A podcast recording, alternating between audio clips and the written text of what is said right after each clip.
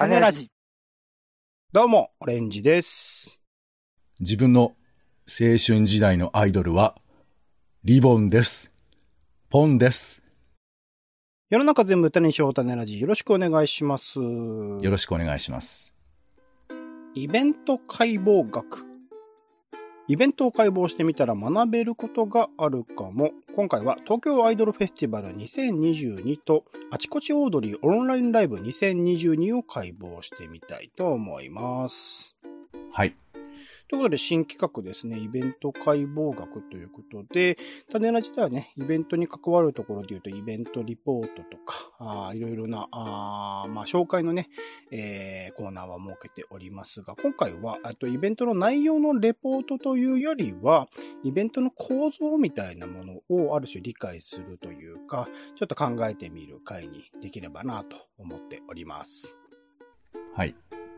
ということで、今回ですね、最近結構象徴的というか、あまり普段は参加しないタイプのイベントなんだけれども、ちょっと気になって参加してみたイベント2つありましたので、こちらについて、ちょっとその構造みたいなものをね、ちょっと考えてみれればなと思っております。はい。では、まず一つ目ですね。えー東京アイドルフェスティバル2022というイベントです。こちらはですね、まあ、お台場で開催される世界最大のアイドルフェスと称しておりまして、まあ、2010年からかな、えーアイドルに、アイドルに特化した大規模同時多発的音楽フェスとして、えー初めには東京の品川なんですね。今はお台場でやっていますが。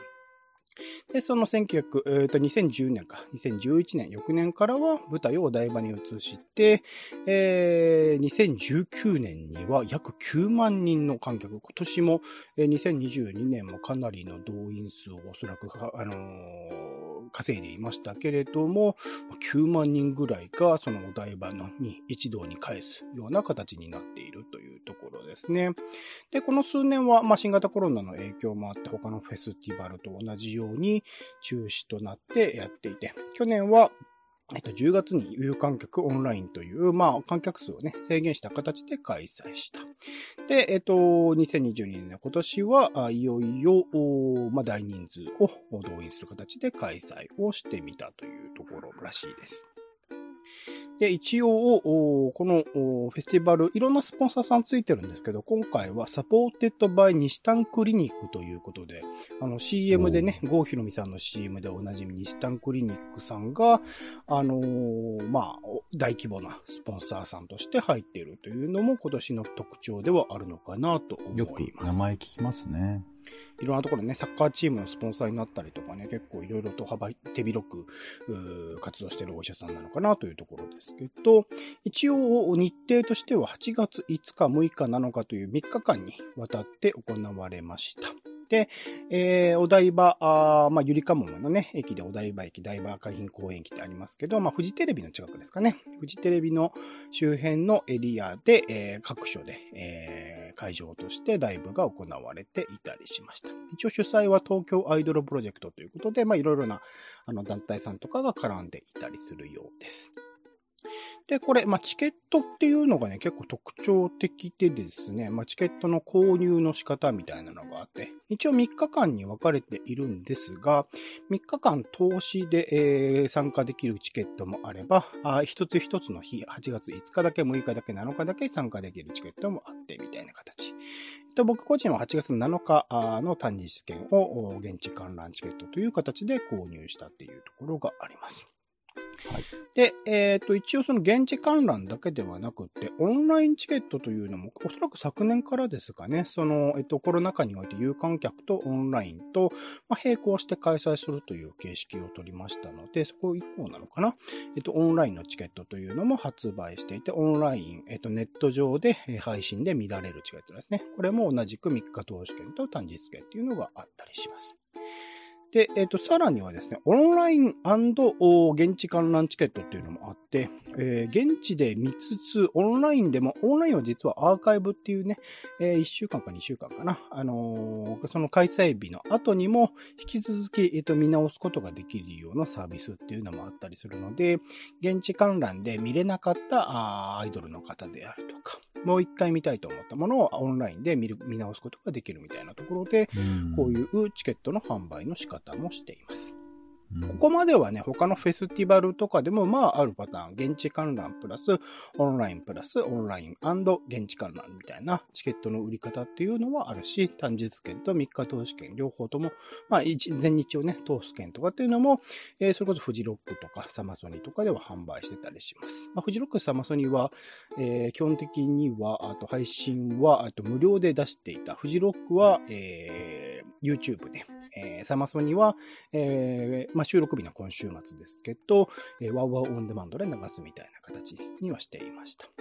でオンラインだけでまあ販売するっていうのは結構 TIFF のその、えー東京アイドルフェスティバルの特徴でもあるかもしれません。で、さらに、えっと、チケット。これは多分、えっと、他のフェスティバルではあまりない方式として、え T シャツ付きチケットっていうのと、キラキラチケットっていうのがあります。で、T シャツ付きチケットっていうのは、えっと、オリジナルの T シャツっていうのを、そのチケットにプラスアルファ料金を払うと、おもらうことができるサービスがあって、そのオリジナルの T シャツを着用した人だけが入場できる限定のステージっていうのが毎日用意されているという形ですね。この T シャツのステージは基本的にまあ他の、えっと、枠については、アイドルさんが単独で、それぞれのグループごとにステージを行ったりするんですけど、このステージ、T シャツを着てる人限定のステージならではのスペシャルなアイドルさん同士のコラボレーションであるとか、スペシャル企画みたいなものがね。まあ、行われてたりするっていうので、まあ、それに参加したい。それは限定なので、その人たちしか参加できないので、それに参加したい人はこの T シャツを買うっていう風に、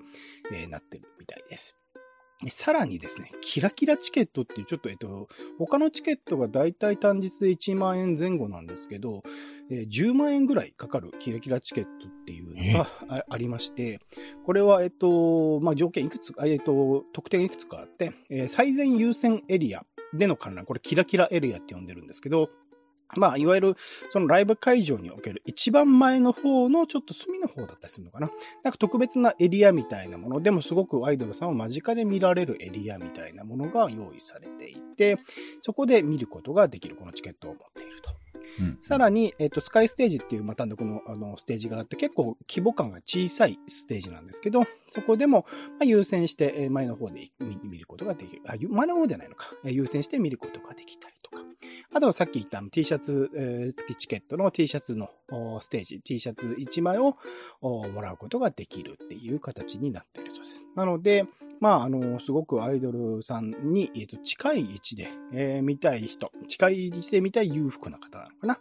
えー10万円ぐらい払ってでもそこに、えー見たいという方の、お向けの、えっ、と、ものらしくて、まあ一応今年2022については、それがうまくいってるんだかいってないんだからちょっと揉めたみたいなことをツイッターでは見たりしました。なんかキラキラチケットを持ってるのにうまく得点が活かされてないみたいなこともちょっと話として出てたりしたので、そこら辺はね、いろいろと問題かなみたいなところ。でも、まあそんな形で、格差がすごいね。うん、現地観覧、オンライン、えー T シャツ付きチケット、キラキラチケットと大きく分けては、あチケットの種類としてもあるということみたいです。ここら辺は僕は今年初めて行って、おあ、こういう風になってんだってことをちょっと知ったというところもありますね。で、出中、出演者について、えーアイドルさんが出てるんですけど、まあ、膨大な数なんですね。8月5日から、えー7日の3日間で230組、1319名のアイドルさんがラインナップということなので、まあ、これ上げていくとキリがないので上げないですが、ものすごい量の人たちが、えーそのお台場の周辺のエリアのいろいろなステージの中で、えーライブ、音楽ライブ、パフォーマンスもすることもあれば、まあ、トークしているエリアもあったりしたという形ですね。それが同時並行8ステージで、えーずっと行われ続けるという形。で、えー8月5日、6日、7日ともに、えっと、9時半くらいから始まって、え、21時ぐらいまでですね。え、日によってちょっと開始と終わりの時間は違ったり、なんか朝にラジオ体操やったりとかね、するところもあったりするんですけど、え、そんな感じで、えっと、一枠、え、一つのアイドルさんの持ち時間も、えっと、15分ぐらいから、まあ、あの、120分。まあ、一つっていうよりは、これは複数のアイドルさんでなんかトークするとかっていう時には、まあ、2時間ぐらいのキャパで、えっと、一つの枠を設けてるところもある。でも基本的には15分から20分ぐらいが一番多かったですかね。他の多分音楽フェスティバルだと、30分から40分多くて、えっと、サマーソニックとかだと1時間半とか2時間とかあったりしますけど、基本的には、えー、30分40分のところを、まあ15分から20分とちょっと短めの時間で、えっと、見せる。まあバンドの演奏とかが基本的にはなかったりするので、そんなにそのバンド用の、えっ、と、ドラム設置したりとか、ギター設置したりとか、あの、音の調整、PA さんと調整したりとか、みたいな、えっ、と、時間がない分、すぐに切り替えられる。15分から20分のパフォーマンスが終わったらすぐに次のアイドルさんが出てくるみたいな、え、構成をずっと続けていられる。かつ、まあ、あの、舞台装置、舞台設定とかもそんなに変わらず、まあ、後ろの、あの、ビジョンというか、えっと、ディスプレイがあるので、そこに、えー、アイドルさんの、まあ、軽い紹介とかが流れたりするぐらい、みたいな形で、えー、やっているものだったりしました。なので、すごく、あの、なんだろうな。そのステージにいると、飽きる時間がないというか、ずっと一応、何かしらのパフォーマンスは行われ続けているみたいなところの作り方は、ちょっと興味深いというか、待ち時間がないというね、面白いなと思ったりもしました。これは、えっと、東京アデルフフェスティバルならではなんだろうなと、いろいろね、僕もフェスに参加してるんですけど、あまりない、えー、やり方をしているなというのは印象的でもありました。で、さっき言った、えっと、8つのステージという今言い方をしました。お台場と、えー、まあ、フジテレビ周辺ですね。エリアで、8つのエリアというのがあるというふうに説明をしたんですが、一応それも、おところ紹介しておくと、えっ、と、まあ、ステージではないですが、まず、最初に、えっ、と、全体のエリアの真ん中あたりにリストバンドの交換所ってあって、これはま、事前に、えチケットを買う、もしくは当日チケットを買って、え、そのチケットを買いましたよっていう証明のためのね、リストバンド。まあ、これ他のフェスでもあると思います。リストバンドを交換する場所みたいなのが真ん中にあって、そこでリストバンドをゲットして、各会場、今まではですね、えっと、東京アイドルフェスティバルの過去の開催の中では、一部は無料のエリアというか、えっと、一般のお客さんでも飛び入りで行っても見られるようなステージみたいなのがあったみたいなんですけど、今年は全てが、えっと、有料になってます。なので、そのリストバンドのチェックっていうものを入り口、各会場の入り口に置いて行っていて、それががないと見られないという形式をとっていました。で、まあ T シャツステージについては T シャツを着れないと入れないということになっていたりしました。で、一応そのステージの紹介っていうのがあったので、それをちょっと見ていくと、まずホットステージですね。これが今回の、えっと、メインステージ TIFF21 の、22の、2022のメインステージになっていまして、まあ、有名なアイドルさんとか、えっと、坂道グループとかね、AKB グループとか、えー、ハロプロの結構年数重ねてるグループとか、なんかそこら辺のグループ、アイドルグループのパパフォーマンスっていうのは行われていたんですが、これが会場が ZEP ダイバーシティっていう結構いろいろね、えっと、音楽ライブとかにも使われているような人気のある場所なんですけど、600人から700人ぐらいが、スタンディングでは多分マックスになる。もうちょっと入るかもしれないですけど、でも1000人いかないぐらいだと思います。それがマックスになるようなステージだったりするので、そこにまあ人気のあるグループのライブが、えー、来て、まあ、会場全体としてはまあ3日間通して9万人ぐらいが集まる。1日あたりでも3万人ぐらいは集まるんじゃないかな、みたいなところで言うと、ちょっとまあこのメインにしてはものすごく人が入りきらないっていうことで、ものすごい入場制限が行われて、え、5時以降のライブについても、朝の11時ぐらいから並んでようやく入れるみたいな。えー、5、6時間はずっと行列に費やすみたいなことに今年はちょっとなってしまったみたいなところがありますが、一応これがメインステージ、ホットステージというところがメイン。さらに他にも、スマイルガーデンという、えっと、公園ですね。フジテレビの横にある公園。普段だったら普通に誰しもが公園としてただ芝生があるところで、え歩くようなところをステージとしていたりする。えっと、ポンさんが多分イメージしやすいのだと、あの、未来館ってあるじゃないですか。うん。未来館の隣です。ああ、あの、スタジオとかありますよね、お台場。スタジオとかあるんですけど、あの、建物の間に芝生のエリアがあって、そこを、まあ、ステージ囲って、まあ、あの、なんか壁とか作って、えーライブ会場にしているっていう、僕もは行って初め、あ、ここ未来館じゃんみたいなところを初めて知知ったんですけど、そこのストックス、ところが、まあ、ステージにもなっします。で、一応ここについては、あの、今まで歴代で言うとアイドルの聖地と呼ばれていて、いろいろ有名な、えっ、と、アイドルさんとかもパフォーマンスをしてきた野外ステージ。個人的には一番ここが見やすかったです。野外で、えっ、と、気持ちよいし、後ろの方でも見やすいエリアだったりするっていうところで言うと、スマイルガーデン一番見やすかったので、ここメインにすればよかったのになとも思ったりもしました。うんで、他にも一応、おおとドールファクトリーというですね、これは、えっと、フジテレビのスタジオの中です。なので、あの、入り口のところにものすごい大道具とかが積まれている異質な倉庫みたいなところを通っていくと奥に、えっと、まあ、普段はだから、えっと、まあ、えー番組のね、収録みたいなのを行っている場所なんだと思うんですけど、そこが、えっと、ステージになっていて、ライブが行われる。あとはスカイステージという、えーフジテレビのスタジオの屋上ですね。屋上のスページを、まあ、ステージとして活用して、なので、まあ、結構高い場所です。何階だっけ ?20 階ぐらいだっけな？めちゃくちゃ高いところの、えー開放感があるスペース。ただ、まあ、ここに行くまでにね、ものすごい階段登らなきゃいけないので、あの、アイドルオタクの人たちは体力すげえなって僕は思わされた、場所の一つでもありました。ものすごく行くのが大変な場所ではあったりしました。山登りみたいでした。で、あと他に、まあ、ドリームステージとか、えーエンジョイスタジアムとか、あそれぞれね、えー一応名前はついているけど、まあ、駐車場のところを、まあ、囲いをつけて、えっ、と、ライブステージにしている場所っていうのもあったりとかしました。さらに、えっと、バーチャルティフというううやり方、えっと、今回は、えっと、フジテレビ、あの、フジテレビのスタジオの屋上のあたりか、まあ、スカイステージのすぐ近くのところで、えっと、いわゆる VTuber の方みたいな、えーでありながらアイドルをやってる方々みたいなのの映像としてね、パフォーマンスを見せるようなビジョンみたいなものもあったりとか、あと、インフォセンターという名前で、えトークを中心に行っている場所もあったりとか。えーで、あと、他は、えっと、これはライブ会場ではないんですけど、グランドマーケットという名前で、アイドルさんのグッズね、それぞれの方のグッズの販売ステスペースがあったりとか、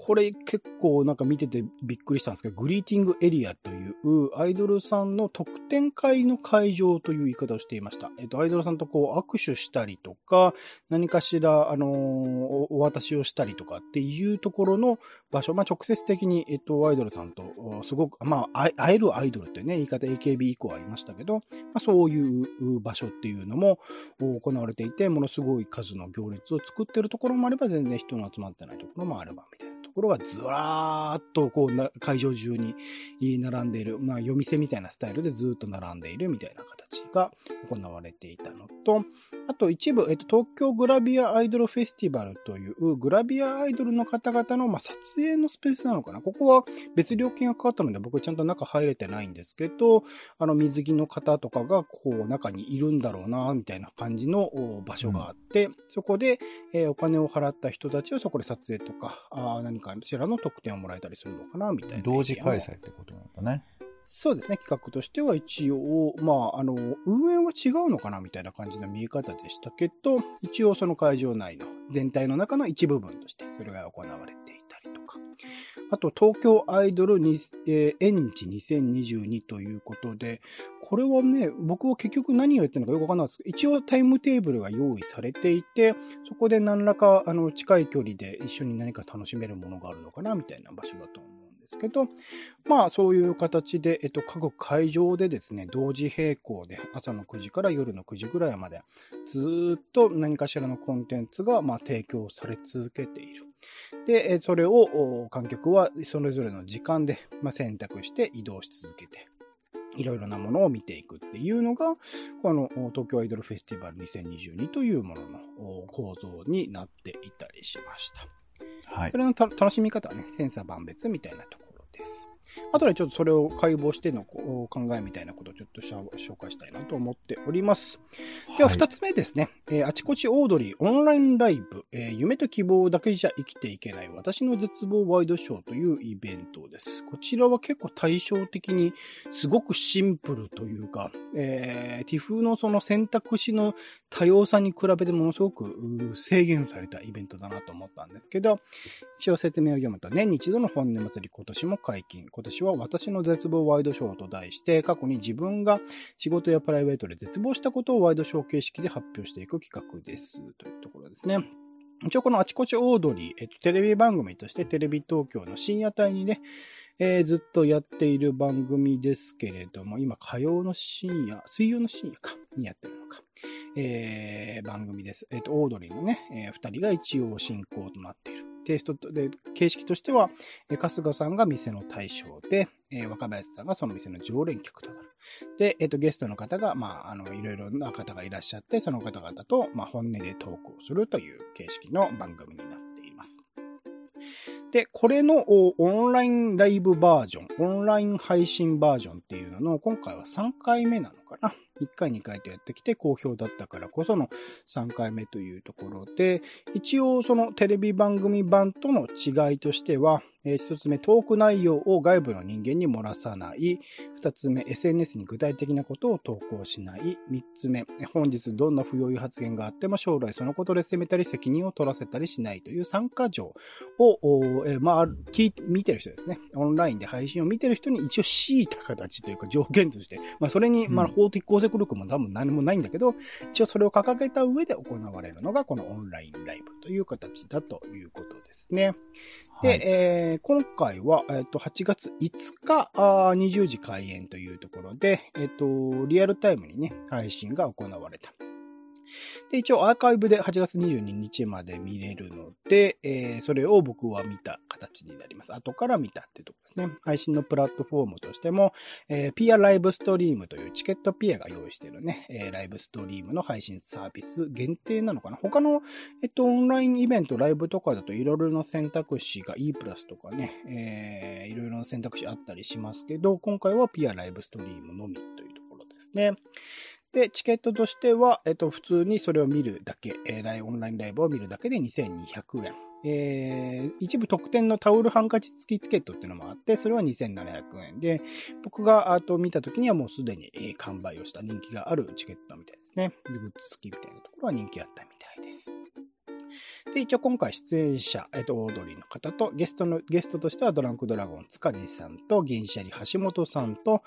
Creepy Nuts DJ 松永さんで、えっと、基本的にですね、えっと、番組と同じフォーマットです。オードリーさんがネタを振るっていう形式で、それについてゲストの方が喋るっていうものなんですけど、一応今回オンラインライブならではなのかなえー、のやり方して、あの、えっ、と、ワイドショーとかでよく出てくる顔の濃いおじさんがいる、なんか多分ポンさんも見たことある日テレとかの番組出てくるかな。なんかうさんくさい感じのおじさんがいて、ちょっと名前今失礼してしまいましたけど、その方が一応、あの、各テーマをワイドショー風に振るという一つの、あのー、なんだろう、切り口みたいな、一つの、えー、進行のやり方っていうのが新たにオンラインライブならではで加えられていたりしました。まあ、それは別に何かしら効果的なっていうよりも、多分オンラインライブだからこそのその集中力みたいなの途切れさせない一つのやり方なのかな、みたいなところもちょっとあったりしましたが、まあそういう、基本的には、えっと、ポンさんも多分見てるであろうあちこちオードリーのやり方と同じようにトークが繰り広げられていったんですけど、よりその深い内容、まあ、あの、話す、ちゃんと公の場とかで話してしまうと、何かしら当事者に害を被るというか、影響を与えてしまいうるような内容の話が多かったです。もちろん実名とかはなかなか出なかったりする。ただ、一部実際のテレビ番組の名前とかね、DJ 松永さんとか出してたりしたので、そこら辺は確かにこれを普通に喋っていたら次の日ネットニュースになって、えっ、ー、と、悪い影響、を、 Creepy Nuts 自体にもそうだし、それを言われた番組に対してもおそらく悪い影響を与えるだろうな、みたいなところはあったりする。より深い話みたいなものを、まあ、オンラインライブで料金を有料だからこそ話せる内容みたいなところで話していた番組の内容でもあったかなと思います。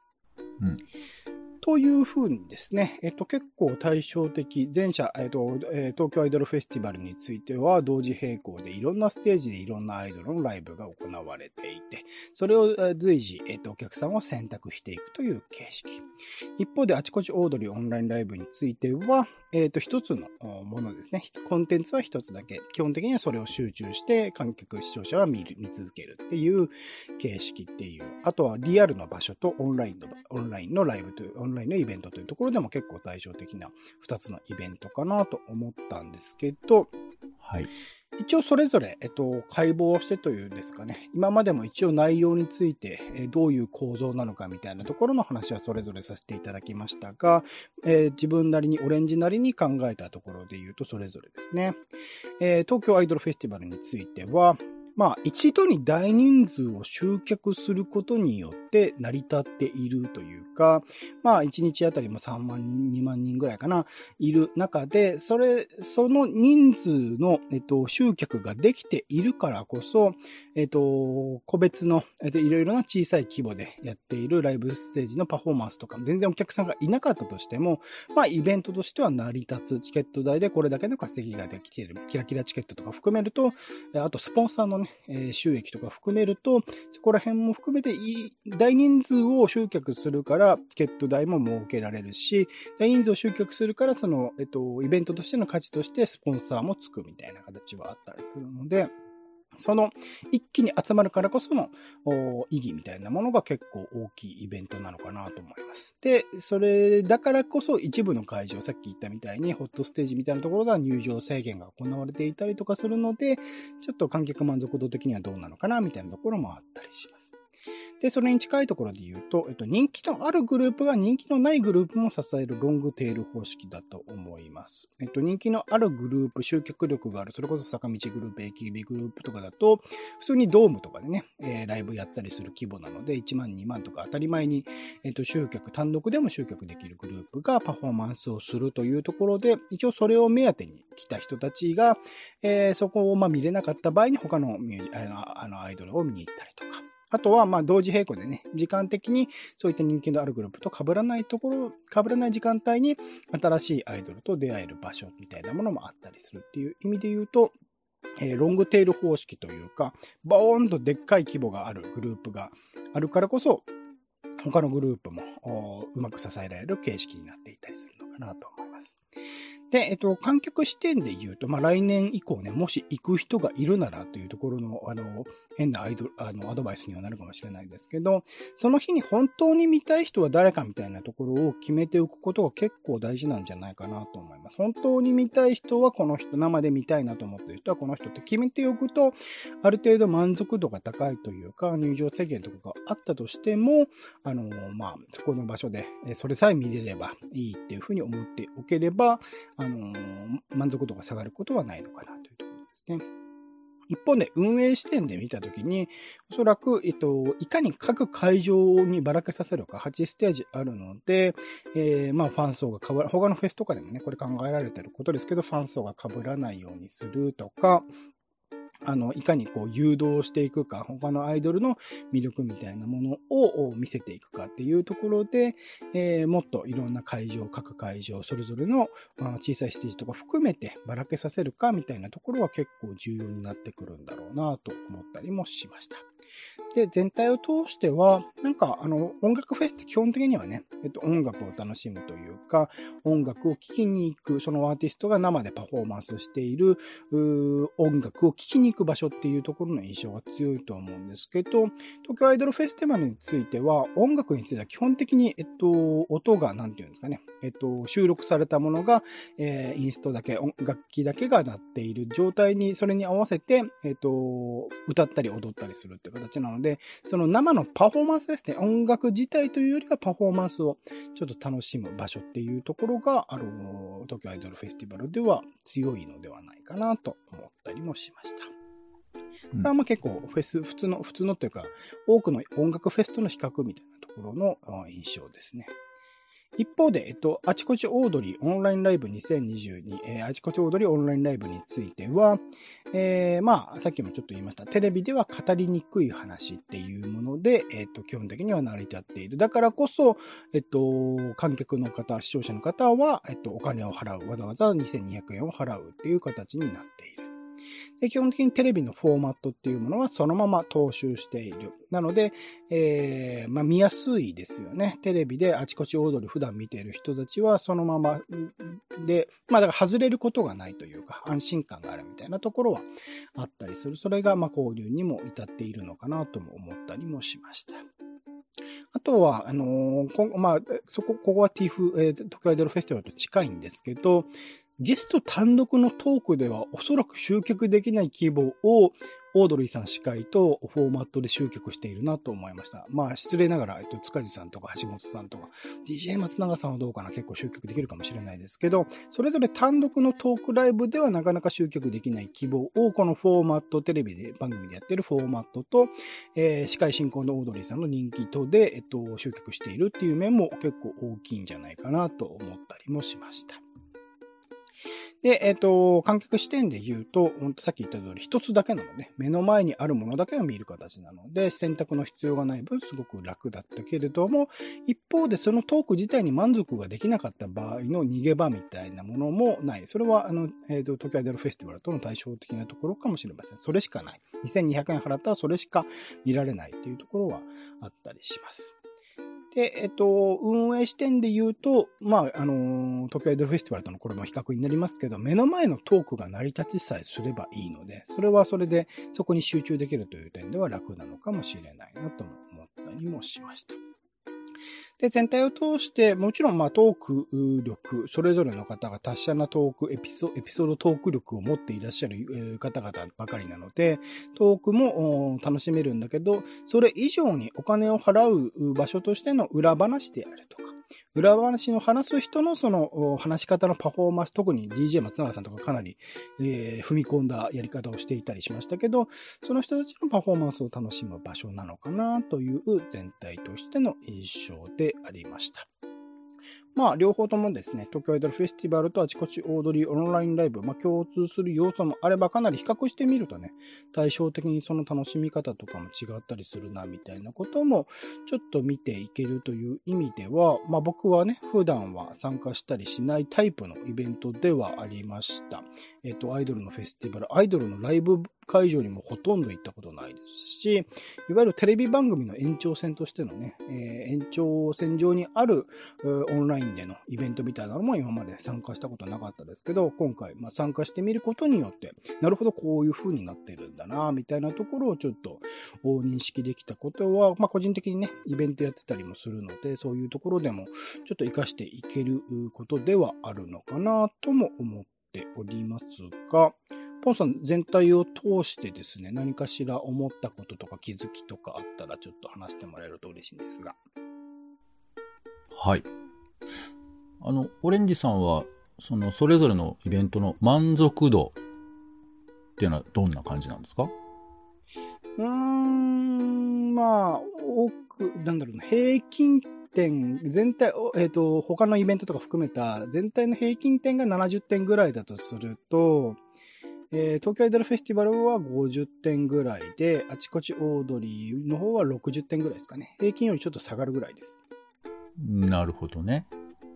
それでも、あの、特筆すべきところがあるってことだと思いますけど、その、まあ、いろいろ細かいことあると思うけど、ここがやっぱり特徴的だなっていうのは、どの辺なんですかね？特徴としては、えっと、まあ、東京アイドルフェスティバルについて言えば、やはりそのスパンの短さ、一つ一つのパフォーマンスのスパスパンの短さと、その交代スピードの速さみたいなところが、大きな、あの、一つの要素っていうか、他のフェスティバルとね、比較すると興味深いなと思わせる要素。まあ、いくつかの会慌ただしい感じなの？慌ただしい感じもこれが不思議としないんですよ。だから、その、あの、普通、普通のというか一般、多くの音楽フェスにおいては、その場面転換というかね、バンドの方がドラムとかギターとかをやんなきゃいけないので、それの設定をしなきゃいけないとか、音の確認とかをしなきゃいけないみたいなことをやってるんだけど、えっと、今回の TIFF について言うと、全然それをしないから、スムーズに、ちゃんと合間にこう、なんか、あの、次のアーティストは、みたいな説明も入ったりとかっていうところで、あんまりこう、せわしい感じもしないでいながら、スムーズな移行みたいなことができているっていうところ。漫才師の入れ替えみたいな感じなのかな。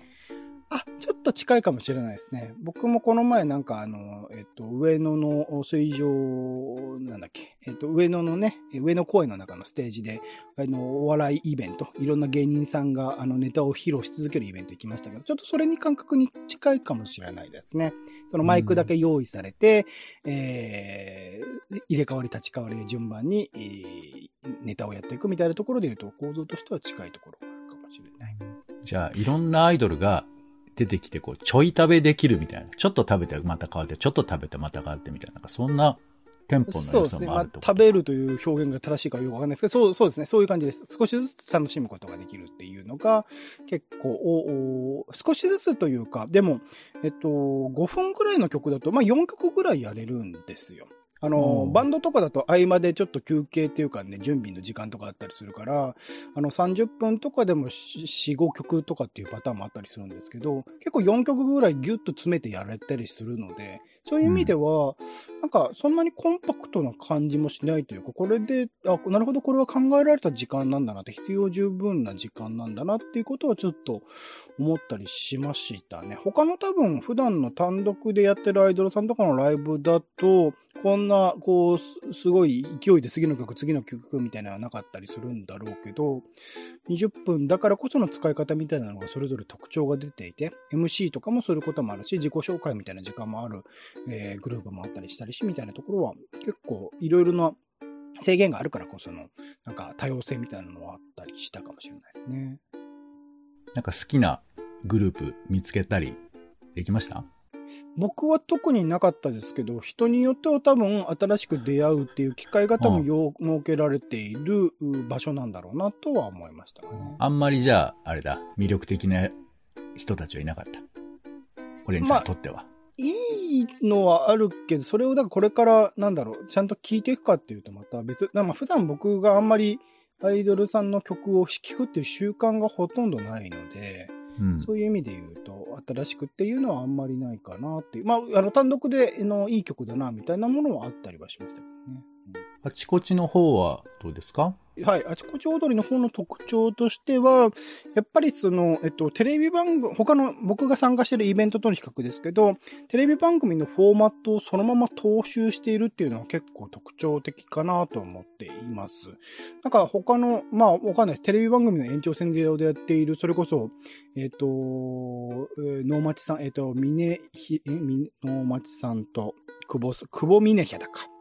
久保峰ヒャだとか、あの、オンラインライブやってたりして、僕はそれちょっと有料では見たことないのでわからないので、まあ、同じような形式なのかもしれないですけど、あのー僕の他の参加してるオンラインライブとかと比べると、テレビのフォーマットそのままやっているっていうのは印象的だったし、さらに深掘りして、えっと、まあ、自分自身にもね、もし、だからネット上からその、あの、ネタが漏れてしまったら、自分自身にも被害が被りかねないようなギリギリの話を、えーゲストの方とオードリー若林さんそれぞれにされていた。まあ、春日さんも一応したんですけど、春日さんはすごく軽い話だったっていうのが印象的でしたけど、なんか、それぞれの方が身を削りながら、あの、話してるっていうのが結構特徴的というか、まあ、それはオンラインイベント、有料配信イベントならではなんだろうな、みたいなところは感じたりしましたね。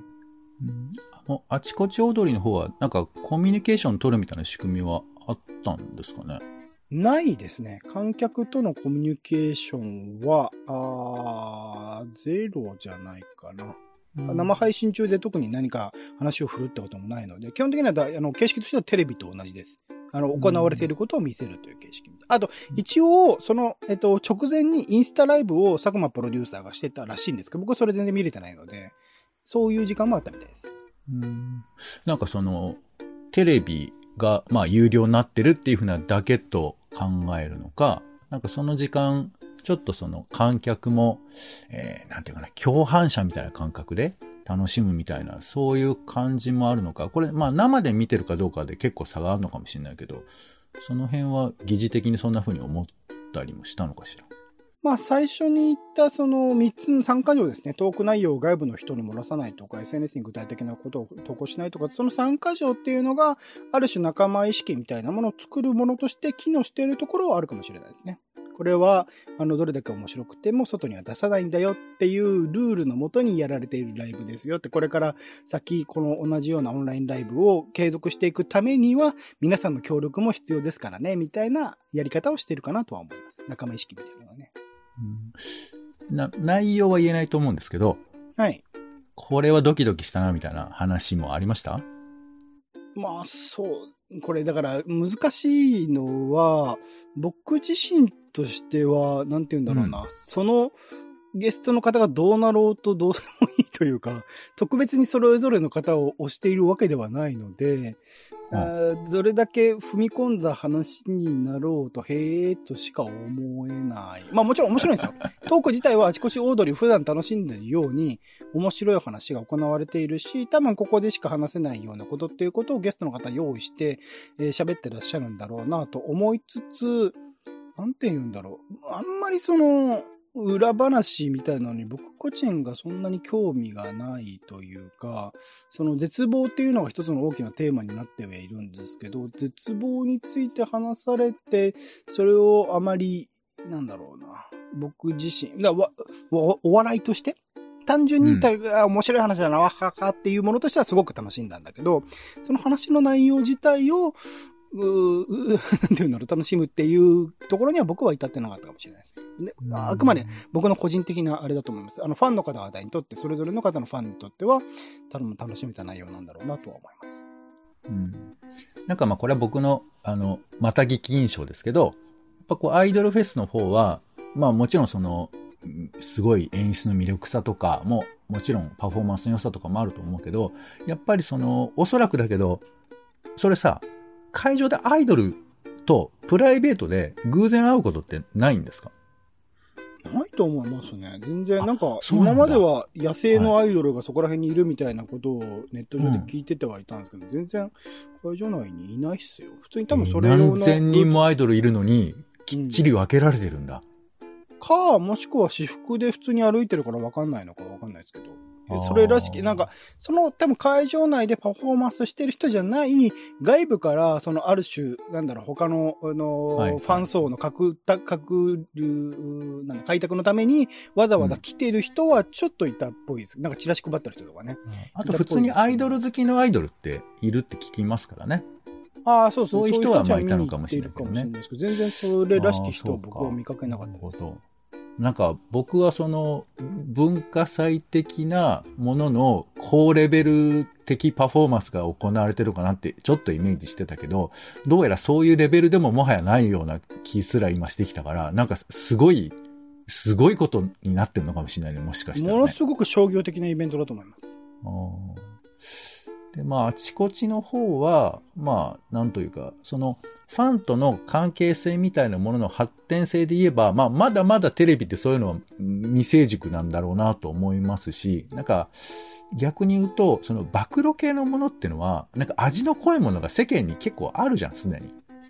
そうですね。普通にありますからね。そう。だまあ、吉田剛さんとかやってる企画とかね、そうね。ねだから、もちろんテレビの人たちは身を削ってる面もあるんだと思うけど、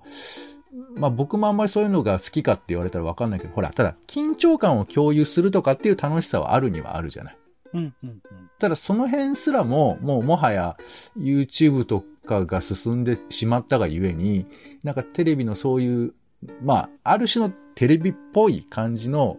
まあなんか懐かしさも含めての面白さっていうのがあるのかなとか思ったけど、なんかでも信用されるって大変なことだよね。生で僕らやってるんですと。商業だけじゃなくて面白いことやってるんですっていう気持ち、そういう実態をどうやって伝えるかっていうのは、まあオンラインだから余計に思うけど、なかなか大変だなって思いますね。結構だからそこら辺は人に依存するんだろうなと思いますよ。佐久間プロデューサーが全体取り仕切っていて、オードリーさんが司会進行しているっていうところが、かなりこのイベントについては大きいんだろうなとは思いましたね。てかそこでかなり集客してるんだろうなと思います、僕は。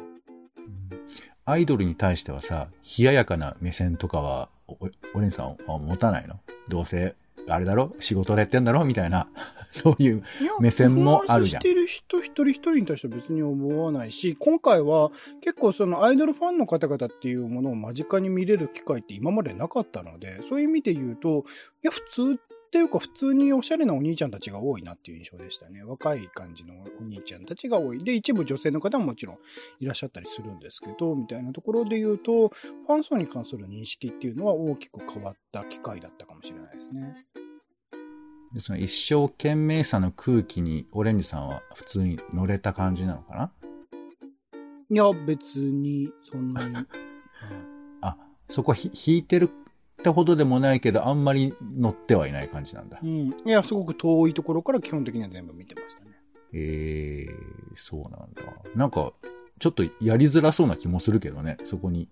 まあでも、いることはいたんだもんね。全然、あの、会場中にはいろんな楽しみ方をしてる人がいるので、そういう意味で言うと、ある種の多様性、共生感がなく多様性みたいなものが認められてる空間でもあったかなとは思います。うん。なるほどね。はい。というところで、えっ、ー、と、まあ、今回ですね、二つのあまり僕が普段行かないけど、行ってみてからこそ気づけたいろいろな構造みたいなのがあったりしたので、これからもですね、意識的に自分からはちゃんとこう選んではいかないかもしれないけど、ある種修行的にね、行ってみるイベントがあるとこういう学びもあったりするのかなと思いますので、これからもチャレンジしてみたいなと思っております。ということで、今回、イベント解剖学では、東京アイドルフェスティバル2022とあちこちオードリーオンラインライブ2022について解剖をしてみました。お相手はオレンジと、オレンジさんは、アイドルさんっていうんですね。うん。ポンでした。種ラジ、また。